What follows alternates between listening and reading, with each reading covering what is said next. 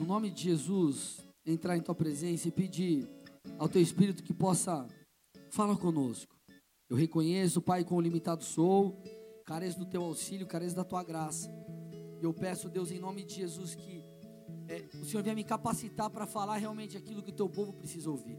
Que essas palavras gerem transformação, que essa, essa, essa mensagem possa ser usada pelo Senhor a nível individual, impactando cada um aqui, e que nós possamos ser transformados em nome de Jesus. Amém. E amém. Dê uma salva de palmas ao nosso Deus. Amém. Então nós ainda estamos dentro da série Sinais. Qual que é a ideia dessa série? É nós trabalharmos alguns pontos ou algumas alguns sinais, marcas, virtudes que eu e você enquanto cristãos precisamos manifestar. São as marcas da nossa fé, são sinais que nós precisamos expressar enquanto cristãos. Essa, se eu não me engano, já é a sexta mensagem da série. Já tratamos sobre diversas coisas, começamos lá falando sobre, sobre, a, sobre a sobrenaturalidade do reino, falamos sobre autorresponsabilidade, sobre tanta coisa boa. E hoje eu quero falar, querido, sobre uma outra marca. E o tema da mensagem é Deus primeiro. Deus primeiro. Olha a pessoa do seu lado e fala: Deus primeiro. Amado, o que, que nós precisamos entender nessa noite? Qual que é o cerne dessa mensagem aqui? É que todo cristão precisa colocar Deus em primeiro lugar em sua vida. E a gente vai entender os, os, os desdobramentos disso aqui agora. Abra comigo lá em Mateus 6,33, um texto bem conhecido, talvez você saiba até de cor. Mateus 6,33. A Bíblia diz assim: busquem em primeiro lugar o reino de Deus e a sua justiça, e todas essas coisas lhes serão acrescentadas. Deus está falando, busquem no que? Em segundo lugar, igreja. Terceiro lugar, primeiro lugar, o reino de Deus. Então, amado, isso aqui, é, a Bíblia está sendo taxativa. Isso aqui é uma ordenança, não é uma sugestão. Então ele está falando: busquem, é um comando, busquem em primeiro lugar o reino de Deus. Ou seja, Deus precisa ser o primeiro. Agora, gente, vamos lá. O que é colocar Deus em primeiro lugar? O que é colocar Deus em primeiro lugar? Olha a pessoa do seu lado. Você vai falar uma palavra difícil agora para ele, tá? Olha para ele e fala assim: colocar Deus em primeiro lugar é dar a Ele a preeminência do que é preeminência. Querido, preeminência fala sobre dar a Jesus, presta atenção aqui, igreja, dar a Jesus um lugar superior, isso é dar preeminência, é dar a Jesus, é colocar é, é, Ele num lugar de prioridade. Se Jesus tem a, pre, a preeminência, é que Ele é superior, Ele tem prioridade. Primeiro Ele, primeiro a sua vontade, primeiro o seu reino, primeiro as suas coisas e depois então as nossas. Por isso que lá em Colossenses 1,18 a Bíblia diz assim, amado, olha que interessante esse texto. Colossenses 1,18 diz assim: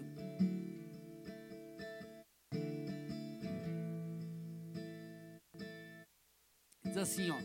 E ele é a cabeça do corpo da igreja é o princípio e o primogênito entre os, dentre os mortos, para que em tudo tenha a preeminência.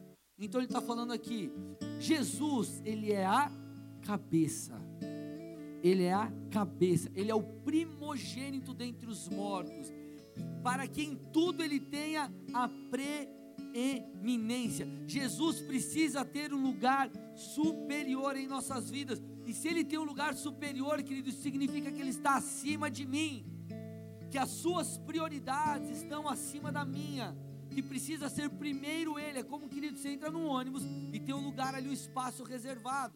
Aquele espaço reservado tem, tem uma pessoa ali, é, é por exemplo, lugar de um idoso. Tem um idoso ali, você não pode sentar, porque ele tem o, o lugar é dele. Ele tem a prioridade, ele tem a preeminência ali. Vocês estão comigo, amados? Então, isso mostra, gente, que eu e você precisamos nos submeter a Deus e não Ele a nós. Só que isso é muito engraçado, muito interessante, porque tem um monte de gente, um monte de cristão que vive achando que, tipo assim, Deus é o meu reino e a minha vontade, e como se Deus tivesse que te servir. E se for assim, ele não é mais senhor, ele é um pé de coelho. Ele é o pé de coelho. Ele é o trevo de quatro folhas. Quatro folhas. Ele é o, negócio lá que dá sorte para você. Ele é tua nota de um dólar na carteira. Você tem lá para dar sorte. Aí Jesus, ele se torna um, um instrumento de manipulação da nossa própria vontade. Então ele é como uma chave mágica que abre qualquer porta. Deus, quero que você abra essa porta agora, em nome de Jesus. abre. Tá, mas é a vontade dele? Então, aí sabe o que acontece? Aí nós substituímos o Senhor, nós colocamos nós mesmos no trono e tiramos ele. A preeminência passa a ser nossa e não de Jesus. E não é isso que a Bíblia diz. A Bíblia diz que em primeiro lugar o reino, primeiro ele, ele tem a preeminência, porque ele é o cabeça e não nós. Amado, o teu braço, você só. Quem dá um comando no seu braço? É o outro braço? É o coração? É a? É o cérebro. É o cérebro, é a cabeça. Dá o comando. Então o Senhor dá o comando para o seu povo, para o corpo de Cristo. Então ele tem a preeminência. Eu e você que precisamos nos submeter a ele. É, a Bíblia, numa outra versão, ela fala que Jesus tem a primazia. O primeiro lugar é dele. Então isso me mostra, gente, que o governo não é da terra para o céu, mas é do céu para a terra. Por isso que a Bíblia diz: nós precisamos pedir para que seja no céu como é, é para que seja na terra como é no céu. Então é a lei celestial, a verdade celestial agindo com soberania na terra. Então é sempre assim, é de cima para baixo, é de Deus para nós, e as leis dele, a vontade dele em relação às nossas vidas. Não somos nós que determinamos, nós simplesmente, querido, nos submetemos à sua vontade. Por quê? Porque ele é Senhor, ele manda, se nós vai mandar um trovão e vai matar. Não, amado, mas porque ele é Senhor, ele é o cabeça. Então olha para o irmão do seu lado e fala assim: a primazia é de Jesus.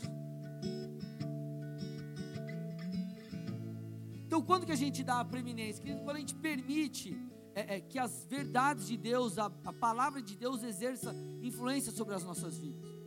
Porque assim, gente, é muito interessante. A Bíblia ela fala assim, ó, a parábola do semeador. Parábola do semeador, aquele, aquele semeador é o nosso Deus e a semente é a sua palavra. Ele sai lançando e fala que ele joga em quatro tipos de solo só que um, um solo não vingou, o outro não vingou, o outro não vingou e no outro vingou. Agora, por que, que a semente vingou em um solo e nos outros não? O problema não era o semeador, o semeador era o mesmo, o problema não era a semente. O problema, querido, era o solo. Um solo a semente caiu entre os espinhos, o outro não era profundo, e assim vai indo. Então por que, que a, a semente vingou? Porque aquele solo era uma terra arada e preparada para receber a semente. Isso fala do meu e do teu coração. O Senhor, Ele está aqui lançando uma semente no coração de cada um, inclusive no meu que estou ministrando a palavra. Eu preciso ser uma terra boa, eu preciso deixar a semente vingar. E aí está o problema, muita gente não deixa. O cara lê a palavra, escuta uma pregação e ele absorve algumas coisas e outras não. Ele fala: Isso aqui vale para mim, aquilo não vale, pronto, acabou. Eu acredito em meio evangelho, eu acredito em meia cruz, eu não acredito nela por completo. Então, amado, nós precisamos deixar Jesus nos transformar. E quando você deixa, quando você dá a Ele o primeiro lugar. Amado, quanta gente começa bem? Puxa, o cara vem para a igreja, entrega a vida a Jesus, começa a ser transformado. E aqui está uma chave, porque vocês me deixem mais além aqui, amém? Gente, amém? Muita gente começa legal, o cara vai dar o primeiro lugar para Jesus em finanças, é, se santifica em diversas coisas, só que com o passar do tempo, esse nível de de entrega cai. E aqui está o problema de muitos. Muita gente dá primazia para Jesus, só que sabe qual é o erro? Ele não permanece no decorrer do tempo dando a primazia para Jesus.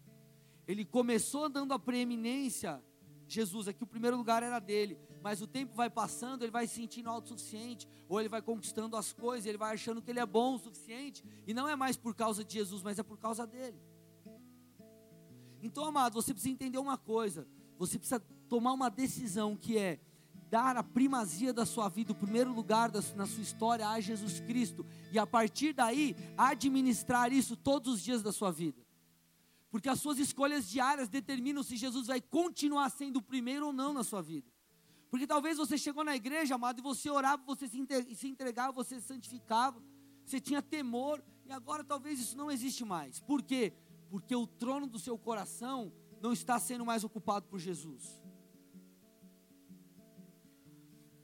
Um escritor, John Maxwell, fala, ele, ele, é um, ele fala sobre liderança. Ele estava num voo, a história é mais ou menos assim: estava pousando, teve um problema e o piloto ele voltou, subiu de novo. Como que fala? É arremeter? Quem sabe é isso? É isso, né? Aí o que acontece? Ele foi depois perguntar para o piloto, falou, cara, por que, que você fez isso? Quando que você tomou, ou melhor, quando que você tomou a decisão de fazer isso? Ele falou, há 25 anos atrás. Aí ele falou, como assim? Falou, lá atrás, quando eu estava fazendo curso para ser piloto e tudo mais, eu decidi que quando acontecesse essa situação, eu faria dessa forma. E sabe o que eu fiz hoje? Eu simplesmente administrei a decisão que eu tomei lá atrás.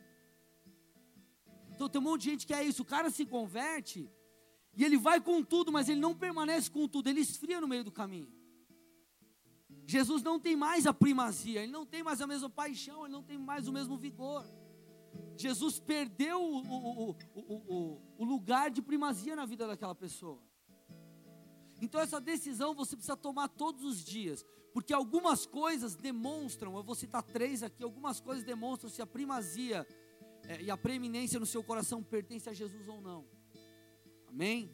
Amém, amados? Então, só alguns exemplos aqui para ilustrar e, trazer aqui um, um, um, um um contexto para tudo aqui, né? Aplicar, na verdade. Pastor, como que eu sei se eu estou dando a Jesus o primeiro lugar? Primeira coisa, olha para a pessoa do seu lado e diga assim: não faltando nos cultos. Presta atenção nisso. Isso é, é sério, gente, é muito importante. Amado, se Jesus é teu Senhor, e domingo, se você congrega domingo, porque tem gente que vem às vezes só na quinta. É, o que é mais importante se ele é teu Senhor? Eu não estou falando de alguém que é um Deus legal, um pé de coelho, um amuleto da sorte, quando você precisa você vai lá. É o gênio da lâmpada mágica. Aí sai. O que, que você quer, meu amo? Aí, seguinte, Jesus, fazer uma entrevista de emprego. Dá um jeito aí. Aqui, ó, figuinha. Jesus, ele é teu Senhor, ele não é o amuleto. Então, se ele é teu Senhor e domingo é o dia de você estar é, tá recebendo na sua igreja local com a tua paternidade, que lugar é mais importante do que a igreja? Está fazendo sentido, gente? Sim ou não? Porque aqui, entenda algo, amado. Vamos pensar na lógica da coisa. É muito mais do que, pastor não quer que eu falte no culto. Presta atenção. Isso comigo. Eu sou pastor da igreja. Eu vou trazer uma mensagem, eu não faço unido unité. Abro meu iPad, rola assim, aí, aí vai passando as palavras. Ah, unido unité. Ah, vou falar sobre isso. Nossa, sinais, que engraçado. Todo, todo dia está caindo nos sinais aqui, né? Amado, nós somos intencionais. Então pense comigo, se eu sou pastor da igreja, amado, igreja não é estrutura. Igreja é você, somos nós. Deus sabe o que cada um está passando. Então o que, que Deus faz? Deus traz uma mensagem no meu coração que todos vocês ou todos nós precisamos ouvir.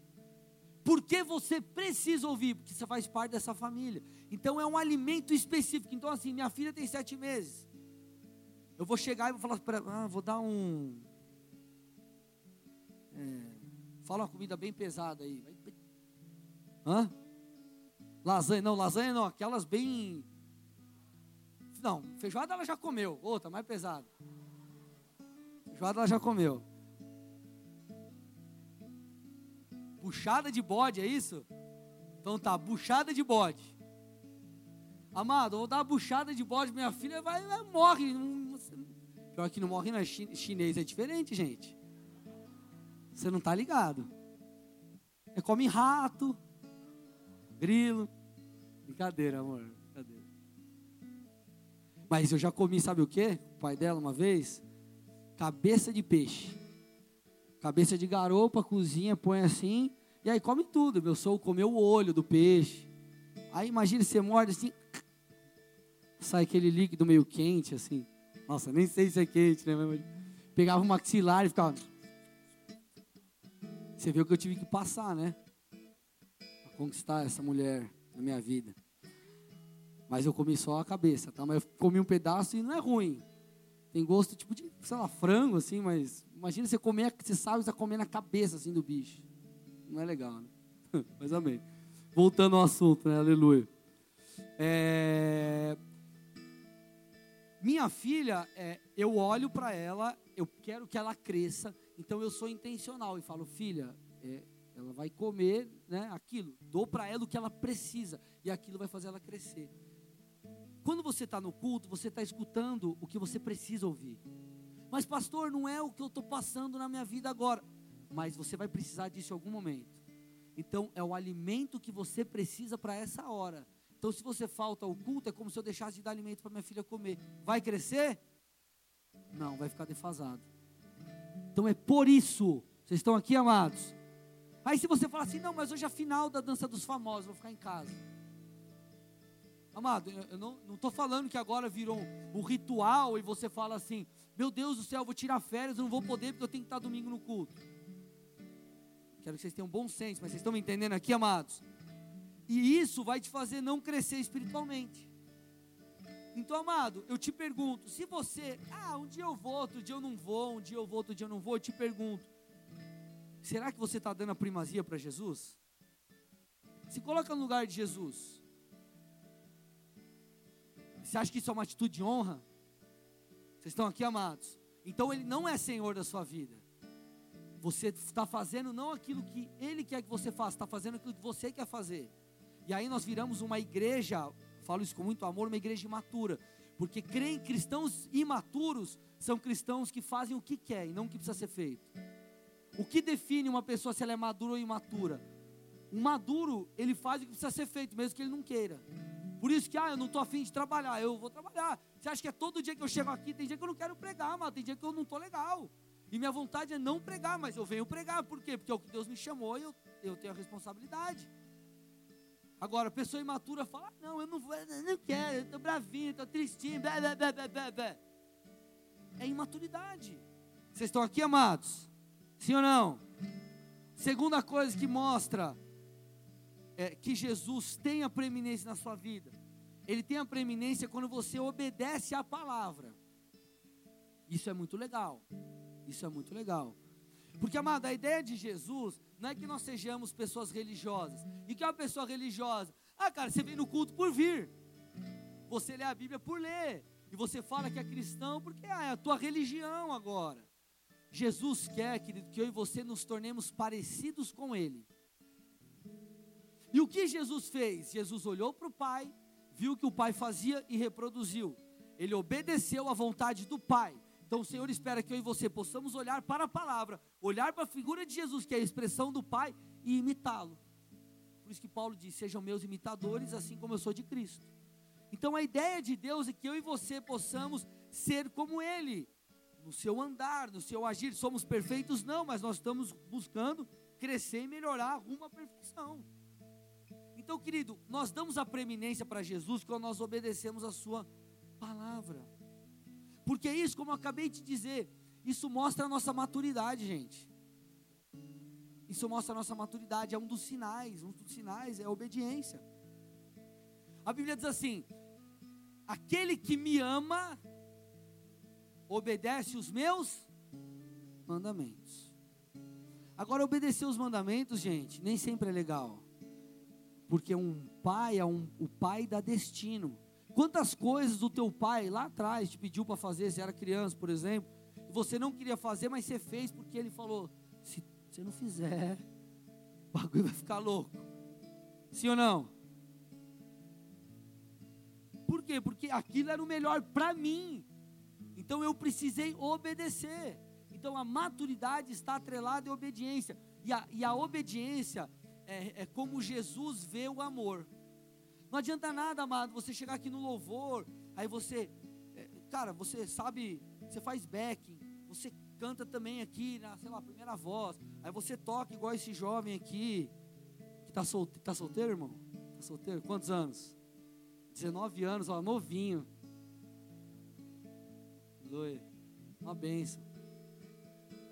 Você toca violão, aí você toca baixo, toca guitarra. E uau, se adora como, meu Deus do céu, né? Uh, Jesus, aleluia. Não adianta nada você cantar e você não obedecer. Porque o que você está expressando não é adoração, é simplesmente uma voz. Você está cantando, você não está adorando, porque a adoração ela é resultado de obediência. Agora, você está passando uma prova na sua vida e você não sabe cantar nada, mas você dobra o teu joelho no quarto, começa a chorar, coloca lá o louvor, começa a cantar com essa sua voz zoada como a minha, isso é uma adoração. Porque é a tua atitude de obediência. Vocês estão aqui, amados? Então, a, você expressa amor a Jesus quando você o obedece. Isso é dar a Ele primazia. Agora, quando você faz a sua vontade, isso, você tira Ele do trono. E, amado, se você tira Jesus do trono, por causa da tua obediência, eu te pergunto: quem você está colocando lá? Responde aí você. E se Ele está no trono, Ele governa sobre a sua vida. E se Ele governa sobre a sua vida e Ele é rei sobre você, o que você vai receber? Por isso que a Bíblia diz: diante de você eu coloco a bênção e a maldição. Escolhe, pois, a bênção, porque se escolher a maldição, o bagulho vai ficar louco. Vocês estão aqui, amados? Como que você coloca ou dá a primazia também a Jesus? Presta atenção aqui, a gente está funilando. Sendo fiel no dízimo e generoso nas ofertas. Deixa eu falar um pouquinho sobre isso aqui, amados.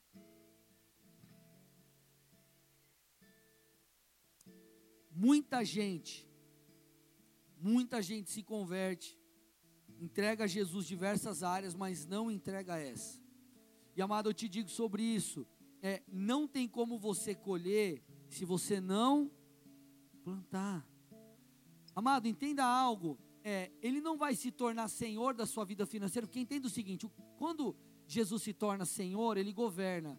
E se ele governa, sobre a sua vida financeira, significa que você vai receber os benefícios do governo dele, sim ou não? E o governo dele é bom, ele é generoso, ele é fiel, ele é justo, ele é abundante. Agora, ele não vai governar sobre a sua vida financeira porque você é bonzinho, ou porque você faz um jejum de 40 dias no monte só de água e fica lá orando. Ele vai governar sobre essa área se você obedecer o princípio que ele mesmo já pediu para você obedecer, que é ser fiel no dízimo fiel nas ofertas. Não tem como não tem como, é, é, é incompatível, não tem como. Olha o que diz, abra lá comigo, Malaquias 3,8.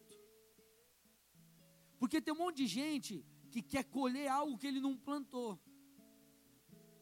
O cara quer é mais ou menos assim, gente. O cara quer ser médico sem estudar medicina. O cara quer ser advogado sem ser formado em direito e passar no exame de ordem.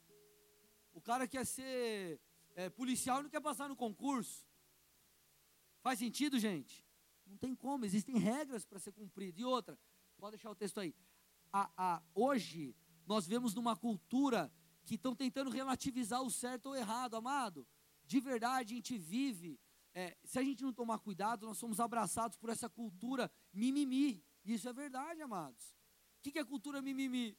Tadinho de mim, porque eu não passei. Você não estudou? Não, então não tinha que passar mesmo. É justo você não passar. Aí gente, não, mas eu tenho. Coitado, não é coitado, você tem que fazer por onde, amado? E Jesus, ele não é o gênio da lâmpada, ele é justo. Vocês estão aqui, amados? Deus, ele é bom, ele te ama e o amor dele é independe do que você fizer ou deixar de fazer. Agora, colher, você vai colher daquilo que você plantar. E olha o que a Bíblia está falando. Acaso alguém pode roubar a Deus, mas vocês têm me roubado? Perguntam, em que te roubamos? Vocês me roubam nos dízimos e nas ofertas. Estão sob maldição, pois a nação inteira tem me roubado. Tragam todos os seus dízimos aos depósitos do templo para que haja provisão em minha casa.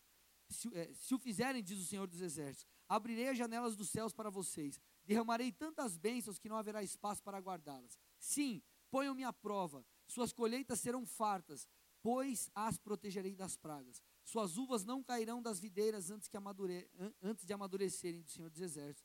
Então todas as nações os chamarão de abençoados, pois, suas, pois sua terra será cheia de alegria. Aí? O texto está falando assim, é simples. dízimo, dízimo, por exemplo, nasceu lá atrás, antes da lei de Moisés. Na lei de Moisés, aquilo foi determinado. Aí o profeta está falando aqui, o Senhor está falando através do profeta: Ei, vocês têm me roubado nos dízimos, nas ofertas. Aí ele fala assim: se você for fiel, pode fazer prova de mim, porque eu vou abrir as janelas dos céus. Aí o que acontece? A gente tem aquela cultura assim: não, mas será que Deus, mas Deus não é bom? Mas Deus não é fiel? Amado, a Bíblia diz no Salmo 18 que Deus se revela fiel para quem é fiel. Então a fidelidade de Deus, quem vai provar é quem é fiel a Ele. Então, amado, Deus te ama, o amor dele por você é imutável. Só que uma coisa é Deus ter prazer em você, outra coisa é Ele te amar. Vocês estão aqui, amados? Sim ou não? Meu filho, por exemplo. Eu amo meu filho, independente do que ele fizer. Mas se ele chega, se chega uma, uma anotação na agenda dele que ele bateu em algum amigo da escola, eu vou continuar amando ele, mas eu não vou ter prazer naquela atitude. E ele vai ser reprovado por isso. Vocês estão aqui comigo? Deus ele te ama. Só que não tem como ele te dar algo, querido, se você não plantou, não tem como você, não tem como. Não tem como você colher se você não plantar. Aí você fica chateado com Jesus. Jesus, você não me ama. Ele te ama. E ele te ama tanto que ele estabeleceu esse princípio, sabe por quê? Esse princípio vai te trazer segurança. Se você semeia, você vai colher. Por isso que ele fala: faça a prova de mim. Então esse princípio te traz segurança. Vocês estão aqui, amados? Sim ou não? Então, uma coisa é ter prazer, outra coisa é Deus te amar. Aí tem aquela parada da super, hiper, mega graça. Qual que é a mega graça? Faz o que você quiser que está tudo certo. Irmão, se fizer o que você quiser, sabe o que vai acontecer? Tua vida vai ser uma desgraça, porque a nossa natureza é uma natureza adâmica. E a gente só vai fazer besteira. E sabe qual vai ser o nosso destino? O inferno. Por isso que a Bíblia coloca leis e regras para que a gente possa seguir o caminho que o Senhor espera. Vocês estão aqui comigo, amados? Agora tem gente que o cara ele tem uma fé instável. Qual que é a fé instável? Legal, esse mês eu apavorei, o cara semeia. No mês que a coisa não está legal, ele não é fiel. Só que aí sabe o que acontece? O cara deixa de cumprir aquilo que é uma aliança. Gente, casamento é uma expressão de aliança. Talvez é que mais nos remete e nos ensina. Querido, o que é uma aliança? Você olha para um anel aqui. Minha aliança. A minha união com a minha esposa, ela não tem fim. Eu não consigo ver o fim ou o início da aliança. Isso é uma aliança. E com Jesus é assim também, até o fim. Então, se você é fiel no mês, não é fiel no outro, ou se você é fiel numa circunstância e outra não, ah, você, é, é, para ficar legal com a galera, você fuma um negócio, você faz uma piada suja, você fala alguma parada só para você estar tá inserido com a galera. Então você não é fiel, você é fiel até que algo aconteça. Você é fiel se tudo der certo, se der errado, você não é fiel. Isso não é aliança, isso é contrato. E Deus chamou para ter uma aliança. Porque Ele é fiel. Vocês estão aqui comigo, amados? Então olha a pessoa do seu lado e fala: permaneça fiel. Quarta coisa, aí a gente vai afunilando, eu quero trabalhar, trabalhar algo bem legal com você. Sabe quando você dá primazia para Jesus também? Quando você serve na casa de Deus. Amado, vamos lá. Quem aqui você fala assim, pastor, eu tenho muito tempo livre, mas tipo assim, pastor, eu tô, se você quiser, eu tenho tempo para doar, eu tenho tempo livre assim, eu sou tipo, tenho nada para fazer. Alguém? Ninguém. Então, quando eu abro mão do meu tempo para fazer algo por alguém, vamos supor, você está, sei lá, fazendo uma mudança ou precisa de algum auxílio, eu vou lá e te ajudo. Isso mostra que você é importante, sim ou não? Eu estou abrindo mão do meu tempo para fazer algo para você. Eu estou te dando a primazia, eu estou te dando meu tempo, estou te dando prioridade. Então, quando você abre mão do teu tempo, gente, presta atenção aqui em mim, não, não deixa meio devagar. E você serve na casa de Deus, você emite o seguinte sinal no mundo espiritual: Jesus, as tuas coisas, os teus projetos são importantes também para mim. Porque, amado, de verdade, entenda algo aqui. É, quando a gente serve, nós não estamos servindo a igreja, templo, físico, bola de neve. Você não está servindo o pastor, está servindo pessoas. Então, quando você limpa uma cadeira na zeladoria, você toca um instrumento aqui, ou qualquer outra coisa que você faça, você está servindo a Deus, você está servindo pessoas, e pessoas é a coisa mais importante da terra. A igreja existe por causa de vocês. Então, quando nós fazemos isso, nós damos a primazia a Jesus. Agora, é dar a primazia ou dar a prioridade se fazemos, servimos relaxadamente? Pense comigo. Você faz meia boca. Você vai tocar no louvor e você não tira a música. Você vai no ministério infantil, você não prepara a aula. Ou você está na escala, você chega atrasado. Como que é isso? É, é, dar, é dar primazia, da honra? Você vem na minha casa e eu chego lá, puxa vida, cara, você vê, não, não, tem um pãozinho aqui, a manteiguinha aqui, o pão de três dias, um leite coalhado. Eu estou te dando algo para comer, mas eu estou te dando honra? Estou te dando primazia? Sim ou não? Então por que, que a gente chega na casa de Deus e faz meia boca?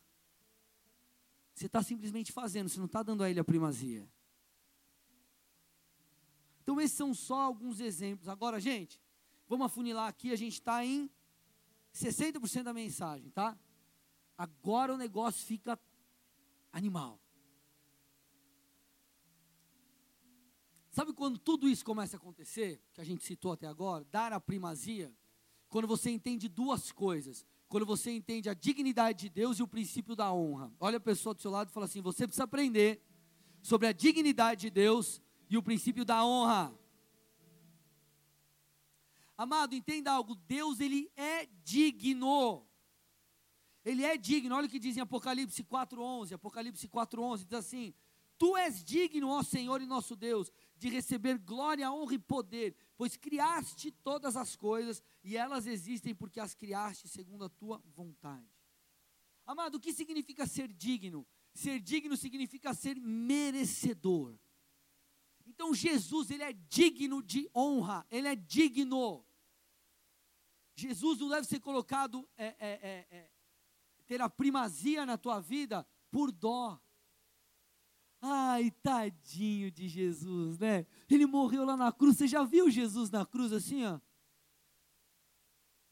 Coitado, eu preciso ajudar a igreja, eu preciso ajudar, dar um dinheirinho na igreja, eu preciso fazer alguma coisinha, amado. Ele não morreu, ele se entregou, e agora, sabe o que aconteceu? Ele ressuscitou. E ele não é mais o cordeirinho, ele é o leão amado. Amém? Ele é o Todo-Poderoso. Ele é aquele que morreu, ressuscitou e ele há de vir, de voltar.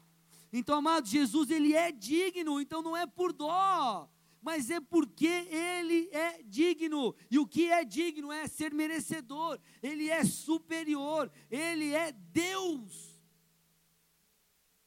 Filipenses 2,9, olha o que diz, amado. Por isso Deus o elevou, está falando de Jesus, o elevou ao lugar de mais alta honra, presta atenção no texto, e lhe deu o um nome que está acima de todos os nomes, acima do Neymar, acima do Temer, acima de todo mundo, tá? Acima de todo mundo, amém? Para que ao nome de Jesus todo joelho se dobre nos céus, na terra e debaixo da terra, e toda língua declare que Jesus é Cristo, para a glória de Deus, o Pai. Então, quando você entende, você fala, peraí, Jesus, ele é digno disso, ele é merecedor disso. Ele é me... Vou dar um exemplo hipotético para você entender. Vem uma pessoa aqui, é, vem uma pessoa que toca, o cara faz um negócio alucinante. Aí o cara tá tocando gaita e tocando violão com esse aqui, aí tá o cavaquinho aqui do lado, e a bateria, aquela coisa assim, você fala, meu Deus, cara, a flauta tá aqui assim. O cara toca, termina assim. Cara, você bate palma, amém? Ai, pastor, você está adorando, irmão.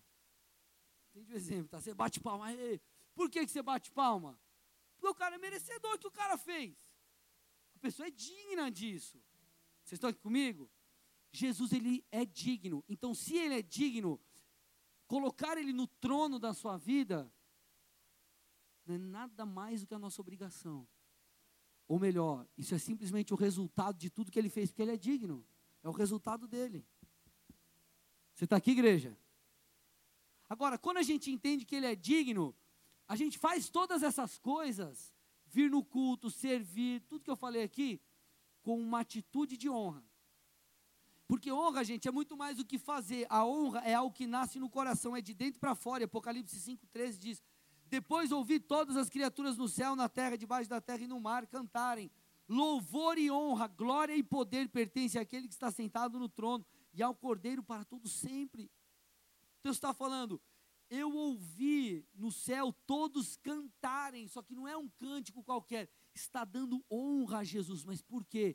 Porque entendeu quem Ele é. Quando você entende que Ele é digno, você fala, cara, tem que fazer com honra, porque Ele é Deus. Então nasce, brota no seu coração o desejo de honrá-lo.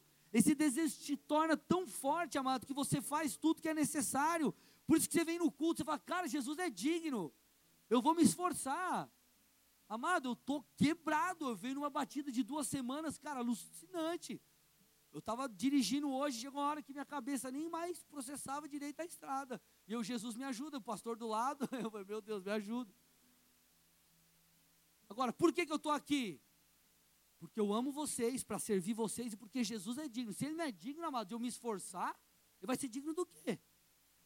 Se ele não é digno de eu me entregar, ele morreu por mim. Ele é quem ele é e eu não posso me esforçar um pouco mais. Eu não posso andar mais uma milha. Vocês estão aqui comigo, amados? Por isso que você obedece a palavra de Deus, por isso que você semeia, por isso que você serve na igreja local. Aí, amado, sabe o que acontece?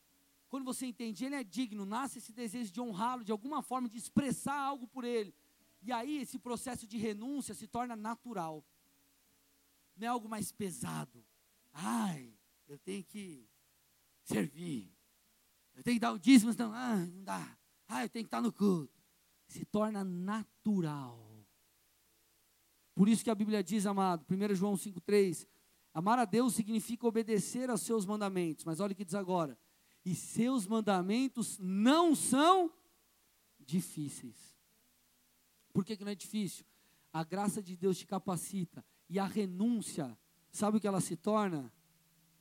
Eu vou falar no final um pouquinho, mas já quero adiantar, dar uma pincelada. Ele se torna o paradoxo mais lógico possível. O que, que é isso, pastor? Você renuncia para ter então você perde para ganhar. Se abre mão daquilo que antes era bom para você, mas agora não é mais porque desagrada a Deus, para obedecê-lo. Então você está deixando de fazer algo por causa de Jesus, só que aí você recebe vida. Você perde para ganhar. É um paradoxo, mas é o mais lógico de todos. Vocês estão comigo, amados? Está fazendo sentido aí? Então aí você começa a querer renunciar. Por isso que a galera fala assim: nossa, eu adoro quando é aquele culto que uh, a palavra arrebenta no meio. Quem gosta de um culto assim, que o caminhão passa por cima de você três vezes, não sabe como você vai embora? Por quê? Porque você entendeu que quando existe a morte em áreas da sua vida que estão desagradando a Deus, na verdade te gera, te gera vida. Então aquele negócio do menos com menos dá mais. Vocês estão aqui, amados? Então você quer servir, você quer estar no culto, você quer buscar a Jesus. Você entendeu que Ele é digno e ser digno, entender isso, compreender isso, gera o desejo de honrá-lo. E aí, amado, eu fecho com o seguinte: a última coisa. Quando você vive dessa maneira, você coloca Deus em primeiro lugar, e você coloca porque você entendeu que Ele é digno disso, e porque você entendeu isso, nasce esse desejo de honrá-lo, você começa a colher dos benefícios, porque, amado, o Deus a quem servimos, nós não fazemos apenas por aquilo que vamos receber, fazemos com uma atitude de oração, é uma atitude de adoração. Mas o nosso Deus é um Deus que nos dá, é, existe a recompensa para a honra, existe a colheita para o plantio. Então, nosso Deus é um Deus justo. Vocês estão aqui comigo, amados? Então, nosso Deus é um Deus justo. Então, você colhe daquilo que você plantou. Eu vou te dar alguns exemplos. Gálatas 6, 7, olha o que diz lá. Não se deixe enganar, ninguém pode zombar de Deus. A pessoa sempre colherá aquilo que semear. Aqui não está falando, não é um contexto financeiro, mas nós podemos aplicar, falando da área financeira. De Deus não se zomba. Aquilo que você plantar, você vai colher. O que você plantar de bom, você vai colher. Amados, nós passamos por uma reforma aqui na igreja. É, vocês se esforçaram, entregando, né, a, a fazendo a mão de obra, semeando também financeiramente. Eu tenho escutado vários testemunhos, e eu estou esperando só um testemunho meu consolidar para eu contar para vocês. Mas, é, diversos testemunhos, sabe por quê? Porque tem colheita para quem planta. Deus não vai brincar com a tua cara, meu irmão. Então, quando você paga o preço para colocar ele em primeiro lugar, você vai colher disso. Então, tem provisão financeira, tem suprimento. A Bíblia diz que o justo não mendiga o pão. E quem é o justo? Quem obedece a Jesus. A Bíblia fala, querido, Salmo 29, 11: O Senhor dá a seu povo a bênção da paz. Então você tem paz, e uma paz que excede todo entendimento. O mundo pode estar caindo ao teu redor, mas Ele é um Deus que pode te dar paz, porque Ele é o príncipe da paz e habita em você. Agora, como Ele vai habitar em você se as suas atitudes expulsam Ele do seu coração? Você vive fazendo só o que Ele não gosta, você acha que Ele vai, estar, vai andar do seu lado? Está entendendo o contexto aqui, né? Ilustração, amém, gente? Como você vai receber dos benefícios da, da, da, da obediência se você desobedece? Então, existe benefício, a paz. Terceiro, existe o crescimento espiritual. Estou financiando, estou finalizando a igreja. Ah, oh Jesus. Ia falar, estou financiando, estou finalizando a palavra. Oh Jesus. Crescimento espiritual. Gálatas 4,19, meus filhinhos, Paulo falando, aos irmãos ali de é, é, é, ali os irmãos ali falando, meus filhinhos, por quem de novo sinto as dores de parto, até que Cristo seja formado em vós. Paulo falando aqui aos Gálatas, ei, eu tenho dores de parto até que Cristo seja formado em vós. O que, que ele está falando? A ideia de Jesus, a ideia do Senhor, é que o caráter de Cristo seja formado em nós. Sabe quando o caráter de Cristo é, é, é formado?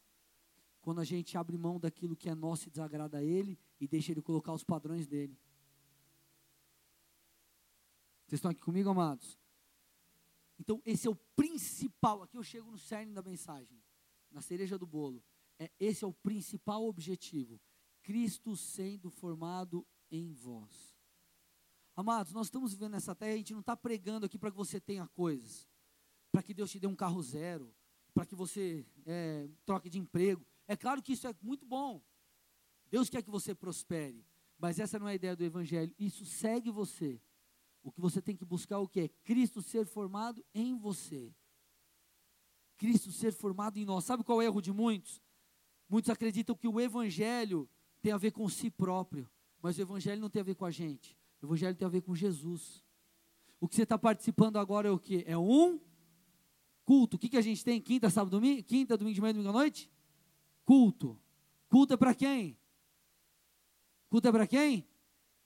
Para Jesus, não é para você nem para mim. Então, se é para Jesus, você pode estar tá mal, mas você está sentado aí, está adorando a Ele. Por isso você tem que vir. Você vem para cultuar, é claro que você também recebe. Mas nós, eu e você, nós, é, é, a gente vem todo domingo na igreja para quê? Porque o culto é para Jesus, o evangelho tem a ver com ele. Romanos 11, 36, esse texto é top. Olha o que diz lá. Paulo também, salve Paulo, falando, fala, pois todas as coisas vêm dele, tudo vem dele, existem por meio dele, e são para ele, inclusive você, a sua vida. A Ele seja toda a glória para sempre. Amém. Tem gente que vive o evangelho do eu. Não, eu venho, mas a palavra. Não, o pastor não profetizou na minha vida, o pastor. Ah, mas Deus não me curou, mas Deus não fez isso. Deus fez... Quem disse que é para mim e para você? Age em nós, mas é para Ele. Vem dele, mas precisa voltar para Ele. E sabe como volta para Ele? Quando você vem no culto e recebe a palavra, mas a palavra te muda, então isso sobe como uma adoração vem dele e volta para ele. Agora, se a gente vive o evangelho do eu, nós estamos vivendo uma mentira, nós seremos pessoas infelizes. Se você acha que o evangelho é para você, se o evangelho é para nós, tudo está errado, amados.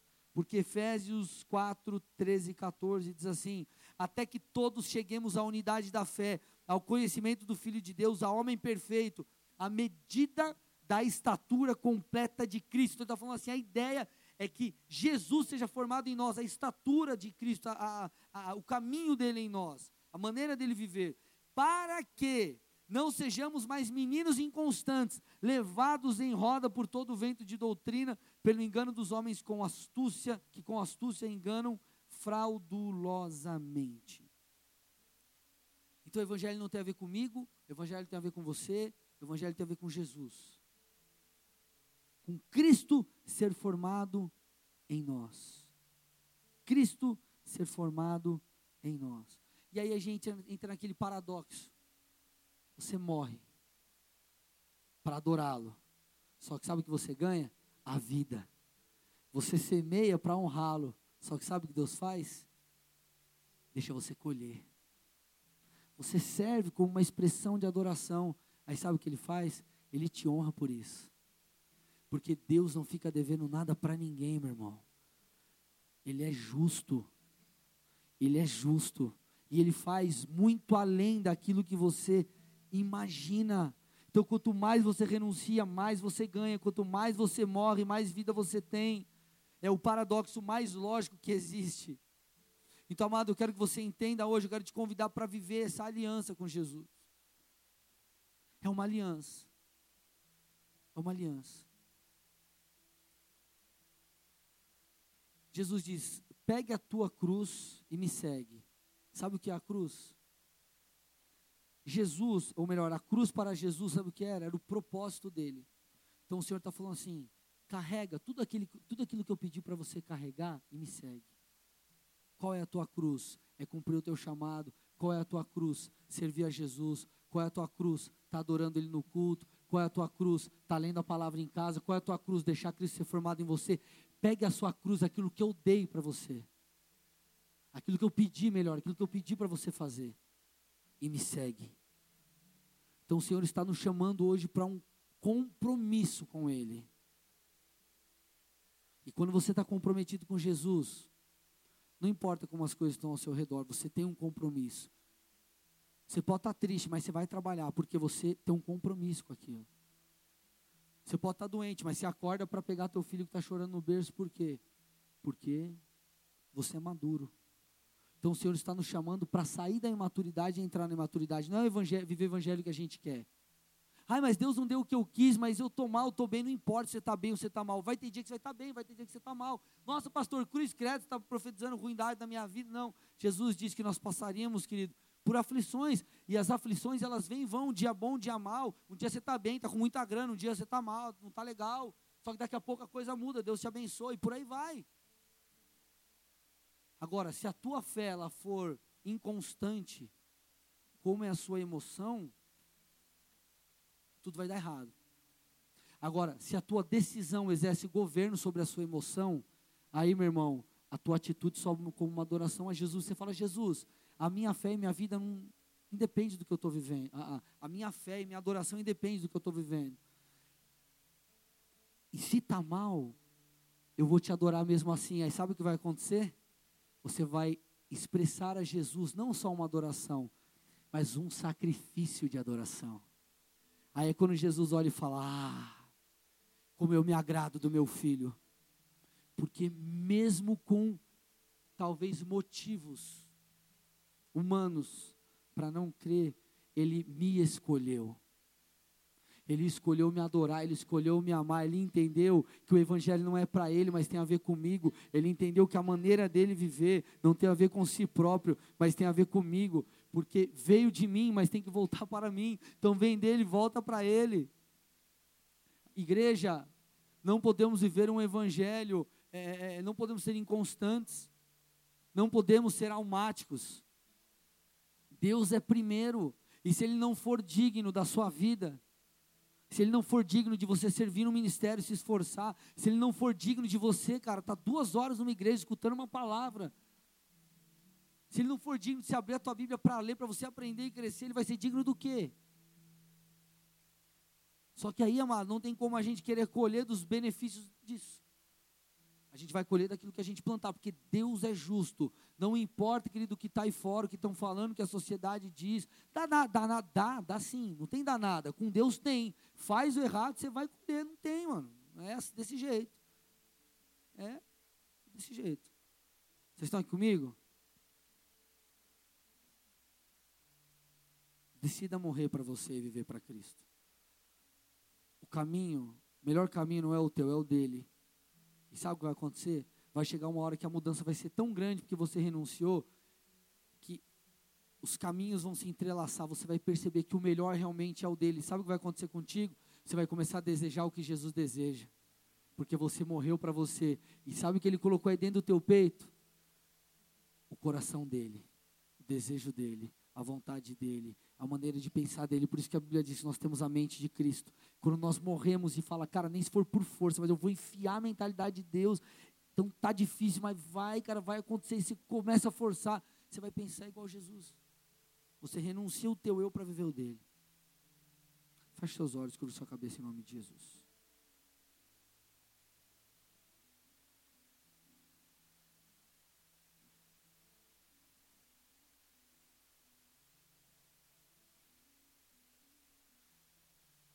Eu quero aqui falar em primeiro lugar, amado, com você que está nos visitando pela primeira vez. Ou você que talvez até veio algumas vezes, mas ainda não teve encontro real com Jesus Cristo. Amados, o que eu quero te propor aqui não é se tornar membro da igreja evangélica Bola de Neve. Ou qualquer outra coisa. O que eu quero te propor é ter um encontro com Jesus. Com esse Deus que é real e que te ama. Esse Deus que te trouxe aqui, você não está aqui à toa.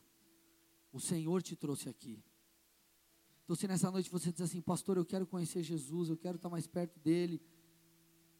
Eu entendi, eu quero viver da maneira dele, eu quero colocar ele no trono da minha vida. Se você, amado, deseja viver dessa forma, quer entregar a tua vida a Jesus, coloque a mão aí no seu coração, onde você está, meu irmão? Coloque a mão no seu coração onde você está. E repete uma oração comigo, diga assim: Senhor Jesus, Senhor Jesus, nessa noite eu te peço perdão pelos meus pecados. Nessa noite eu te peço perdão pelos meus pecados. Escreve meu nome no livro da vida. Escreve meu nome no livro da vida. Faça nova todas as coisas. Faça nova todas as coisas. Hoje, Hoje eu te coloco, eu te coloco no trono da minha vida. no trono da minha vida. Que o Senhor possa que o Senhor possa se tornar se tornar o primeiro. o primeiro. Eu te peço, meu Deus, Eu te peço, meu me Deus, ajude me ajude a viver segundo a sua maneira. a viver segundo a sua E maneira. que assim e que assim eu possa colher eu possa de colher todos os benefícios. de todos os benefícios. E assim e assim glorificar o teu nome. glorificar o seu Em nome de Jesus. Em nome de Pai, eu Jesus. entrego essas vidas a Ti. Que em resposta, meu Deus, a, a, a essa oração, eles possam sentir a Tua presença, sentir o Teu toque, sentir a alegria que só há em Ti, sentir a paz que só vem de Ti. Eu te peço, Pai, que o Senhor possa, é, é, que eles possam dar espaço para que o Senhor se torne o dono, Pai, ou o Senhor sobre suas vidas, e assim eles possam colher, Pai, os benefícios de tudo isso. Eu abençoo cada área de suas vidas, em nome de Jesus. Amém e amém. Dê uma salva de palmas ao nosso Deus, aê!